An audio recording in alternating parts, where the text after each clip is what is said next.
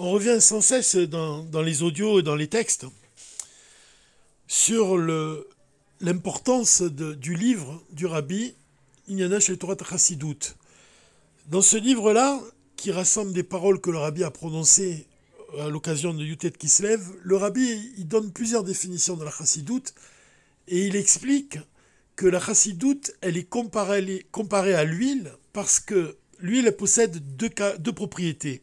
La première, c'est qu'elle flotte au-dessus de tous les autres liquides, donc elle se mélange à aucun liquide. Et la seconde, c'est qu'elle pénètre dans toutes les matières. Et de la même façon, la, la chassidoute, en fait, c'est l'essence de la Torah. Elle est comme l'huile qui va pénétrer dans toutes les matières. Dans quelle matière? En fait, dans tous les paliers d'interprétation de la Torah. C'est-à-dire que quand un juif, il étudie un concept divin dans le pshat, dans le sens simple, le fait d'y associer l'étude de la chassidoute, ça va vivifier le pshat, ça va donner une nouvelle vitalité. C'est pour ça que le rabbi, il emploie ces termes toujours, que la chassidoute insuffle une nouvelle vitalité. C'est-à-dire qu'on va avoir une toute autre compréhension du sens simple de la Torah. Ça va donner à notre compréhension une vitalité qui, qui va nous, nous, amener dans une toute autre dimension.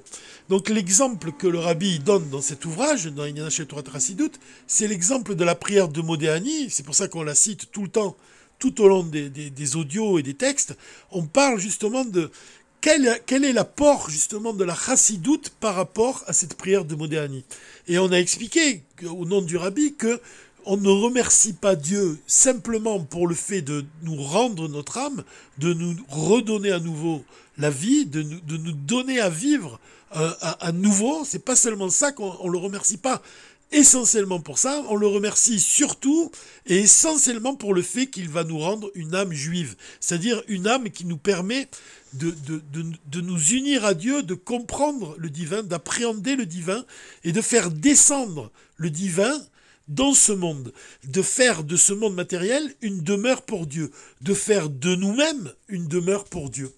Alors c'est bien ici de, se rapporter à, un enseignement du Rabbi Rachab dans, son ouvrage Ein Bet au sujet de la création du monde. Quand on parle justement du désir de Dieu de résider en ce monde, on donne l'exemple d'un homme et en fait, un homme qui désire construire sa maison, qui désire posséder une maison, sa maison, et de vivre dans sa maison.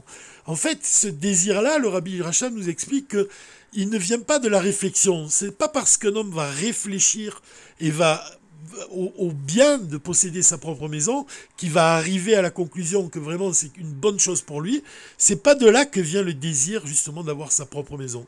Le désir de vivre dans sa propre maison vient du fait que ce désir-là, il est ancré dans l'essence de l'homme, de l'âme de l'homme. C'est-à-dire que vraiment c'est un désir qui fait partie de son essence, de la partie la plus profonde de lui-même, le désir de vivre dans sa maison, il est ancré dans l'essence de l'âme. Et de la même façon, le Rabbi Rachab nous explique que le désir de Dieu de résider dans ce monde, il est ancré dans son essence. Il fait partie de son essence.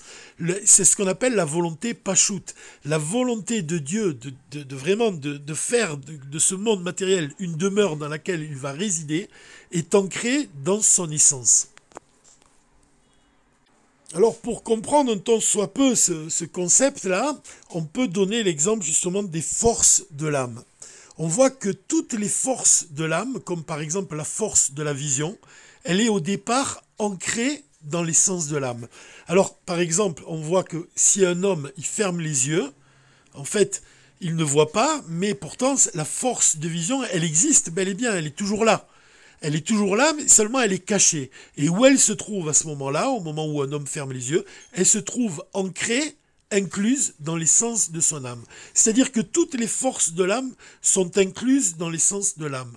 Et c'est ça, c'est un enseignement qui est important c'est de comprendre qu'en fait que les réceptacles, les kélim, comme par exemple l'œil, l'œil c'est le kéli, le réceptacle de la vision, les réceptacles donc, ils ont une, une force, ils agissent ils agissent et de quelle manière ils vont attirer justement ces forces qui sont incluses dans l'essence de l'âme. C'est-à-dire que l'œil, il a le pouvoir d'attirer la force de la vision qui est incluse dans l'essence de l'âme. Donc on voit qu'au départ, quand un homme il ferme les yeux, la force de vision elle est incluse dans l'essence de son âme, et à partir du moment où il ouvre les yeux, il va faire descendre cette force jusqu'à l'œil lui-même.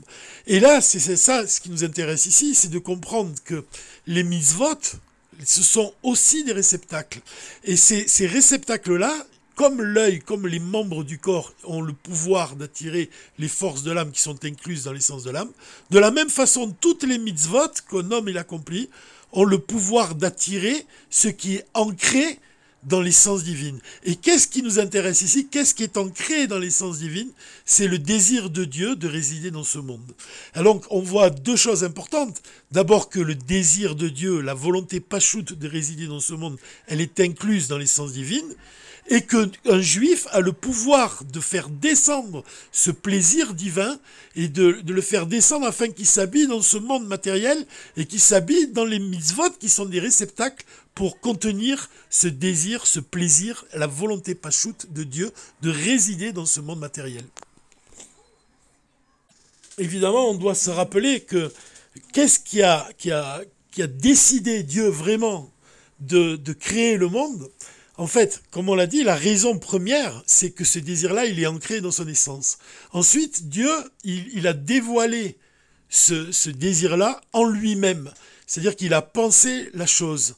Et c'est pour ça qu'on dit que la pensée d'être roi est montée vraiment, et, la, pensée des trois est montée dans la pensée de Dieu. C'est-à-dire qu'il a pensé d'abord, avant de vouloir même, il a pensé en lui-même. Comme un homme qui va penser à lui-même, il va, va réfléchir à une chose, mais c'est pas pour autant qu'il va l'accomplir. Quand est-ce qu'il va accomplir cette chose-là? C'est quand une chose va éveiller ce désir. Et qu'est-ce qui a éveillé le désir de Dieu de résider dans ce monde, de créer le monde avant tout, c'est justement le travail des tzadikim, puisqu'il est écrit que Dieu s'est entretenu avec l'âme des tzadikim avant de créer le monde. Et en fait, qu'est-ce qui a motivé justement le désir qui est ancré dans l'essence de Dieu Qui est-ce qui a, qui a motivé, qui a réveillé ce désir de manière à ce qu'il devienne concret, qu'il devienne une volonté dévoilée comme le Rabbi Rachab l'a défini, Ratson Agaloui, une volonté qui est dévoilée, c'est justement le travail des tzadikim. C'est par le fait que les tzadikim, ils vont faire, ils vont user de ça, ils vont exploiter, ils vont dévoiler la force de Messerun Nefesh, ils vont faire un don total d'eux-mêmes pour accomplir les commandements divins, pour accomplir, vraiment pour étudier la Torah, pour se donner entièrement dans leur service divin. C'est ça qui va réveiller le désir de Dieu de résider en ce monde. Donc évidemment, on doit comprendre ici que on doit nous-mêmes dévoiler ce qui est ancré dans l'essence divine, et, c'est précisément par le fait d'avoir du plaisir nous-mêmes à accomplir les commandements divins qu'on peut dévoiler le plaisir de Dieu de résider dans ce monde matériel. C'est ici même qu'on peut établir un lien avec ce qui vient d'être dit et l'enseignement du Dvar Malchut sur notre paracha Miketz. Le rabbi, il est, la fête de Hanouka. Puisque le rabbi, il écrit que la Torah est appelée lumière. Torah or, pour citer l'ouvrage d'un Morazaken. Torah lumière. Pour quelle raison? Parce que la Torah, justement, va chasser l'obscurité. Elle va apporter la paix dans le monde. Et le rabbi souligne que plus l'obscurité se renforce dans le monde, plus il est nécessaire de dévoiler la profondeur de la Torah. Donc la profondeur attire la profondeur. La profondeur de la Torah, elle va elle va dévoiler le plaisir de Dieu qui est ancré dans son essence. Et pas seulement la profondeur de la Torah, la profondeur de notre âme aussi. Le fait de dévoiler la partie la plus profonde de notre âme, l'essence de notre âme, ça a pour effet de dévoiler la, profondeur, vraiment l'essence divine. De faire vraiment de ce monde une demeure pour l'essence divine, ça implique de dévoiler les forces les plus profondes. C'est pour ça qu'on a dit de nombreuses fois que le rabbi il a expliqué que dévoiler des forces qui sont tellement profondes qu'on en ignore l'existence avant même de les avoir dévoilées. Ça, c'est le pouvoir de l'essence de l'âme. Toujours avoir conscience qu'il y a une partie de l'âme qui s'habille dans le corps, donc qui fait référence à nos actions matérielles, et puis à nos limites, puisque notre intellect il est limité, puisque nos sentiments sont limités. Et le moyen de dépasser toutes ces limites, c'est d'attirer la force de l'essence de l'âme. Dévoiler justement l'infini dans ce qui est fini. Et ça, c'est justement le point qui dérangeait les Grecs. Puisque les Grecs, ils supportaient pas qu'un juif puisse dire de la Torah que c'est la sagesse de Dieu. Pour eux, ils, limitaient la Torah, ils voulaient limiter la Torah à une sagesse comme une autre. Et ce qui les dérangeait, c'est justement ce que Rabbi Shimon Bar Yochai, déclare quand il dit que Dieu, la Torah et Israël sont une seule et même chose. Il existe un lien entre Dieu et le peuple juif, un lien entre Dieu et la Torah, et un lien entre le peuple juif et Dieu. Et donc ça, c'est quelque chose que les Grecs n'ont pas pu supporter. C'est pour ça que la fiole d'huile qui a brûlé pendant huit jours, elle exprime toute la, elle exprime ce lien justement. Elle exprime le fait que la Torah est divine et le fait que l'âme juive est divine et qu'elle dépasse toutes, dépasse toutes les deux, toutes les limites de ce monde matériel. C'est pour ça que le, le, rabbi l'exprime en ces mots. Il, écrit que les Grecs avaient pour but de, rendre l'huile de la Torah impure. Ça signifie qu'ils ne pouvaient pas concevoir qu'il puisse exister un lien entre le Saint béni et la Torah. Plus encore qu'il puisse exister un lien entre Dieu et Israël et la Torah. Et donc cette petite fiole d'huile qui était marquée par le tampon d'une Kohen Gadol et qui est à l'origine du miracle de Hanouka, lorsque les Juifs la découvrirent et que par un miracle divin elle brûla pendant huit jours, on voit que l'Éternel il a fait apparaître aux yeux de tous et dans la plus grande clarté que la Torah était divine. Comme on vient de le dire, on a vu que tous les membres du corps ont le pouvoir d'attirer les forces de l'âme. De la même façon, les, les mitzvot ont le pouvoir d'attirer la lumière divine qui est incluse dans l'essence divine. C'est-à-dire que par l'accomplissement des mitzvot, on va attirer vraiment, on va réveiller, on va dévoiler le plaisir de Dieu qui consiste à résider dans ce monde matériel. Et donc pour, comme le Tzemar l'a déclaré, la profondeur attire la profondeur, pour dévoiler justement ce plaisir de Dieu qui est au-delà au de tout, qui est donc à l'image de l'huile qui flotte au-dessus de tous les liquides, on doit user de nos, de nos forces les plus profondes. Et donc, dans le Dvar Malchut, le rabbi va, il va, il va citer le verset de la Torah dans lequel Pharaon, il demande à Yaakov combien sont les jours de ta vie. Et Yaakov, il répondit à Pharaon, il lui dit, peu nombreux et malheureux étaient les jours des années de ma vie, et ils n'ont pas atteint le nombre des jours des années de la vie de mes pères. Le rabbi, il, explique que Yaakov, il considérait que les jours de sa vie étaient peu nombreux et malheureux. Pour quelle raison? Parce que tant que l'exil persiste et que la délivrance n'arrive pas, sa vie ne représente que peu à ses yeux car il manque l'essentiel.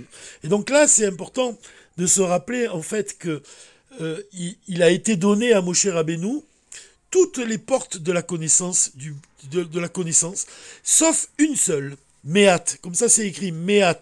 En fait, ça veut dire un peu. Il manquait juste un peu à Moshe pour atteindre le nombre de 50, puisqu'il avait reçu 49 portes de la connaissance et lui manquait la cinquantième. En fait, les, lettres du mot Méat en hébreu, c'est aussi le mot Ta'am, le goût. Le goût est aussi la raison.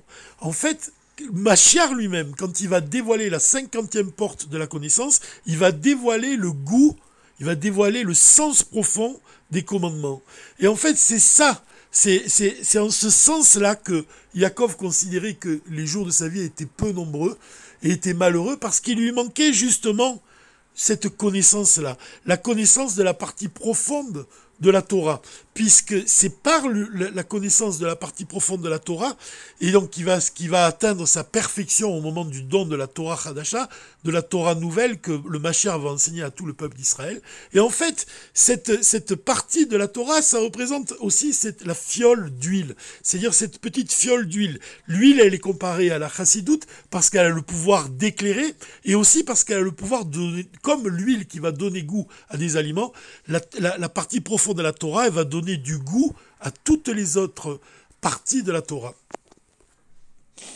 Dans le Dvar Mahut, le rabbi explique que Yaakov considérait que les jours de sa vie étaient peu nombreux et malheureux, tant que l'exil persiste et que la délivrance n'arrive pas, comme on l'a dit. Sa vie ne représente que peu à ses yeux parce qu'il manque l'essentiel.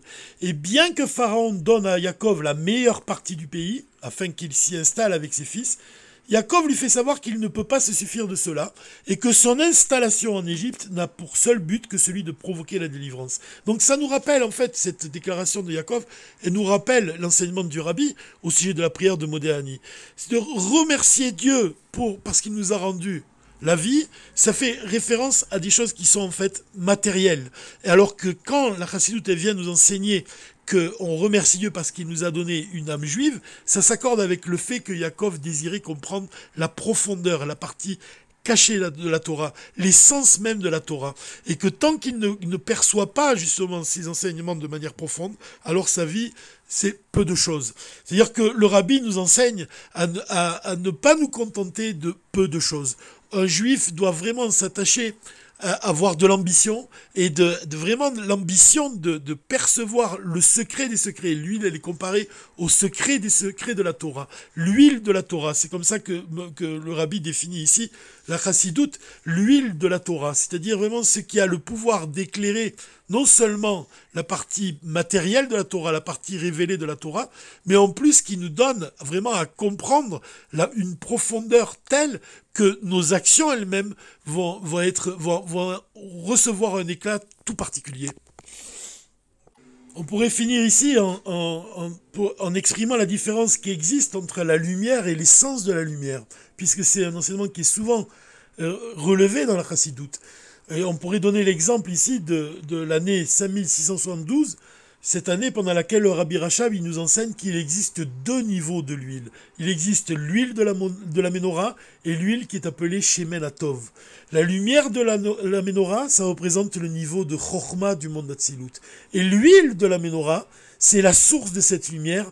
Ça représente le niveau de Chochma Stima, qui est la source de Chochma du monde d'Atsilut.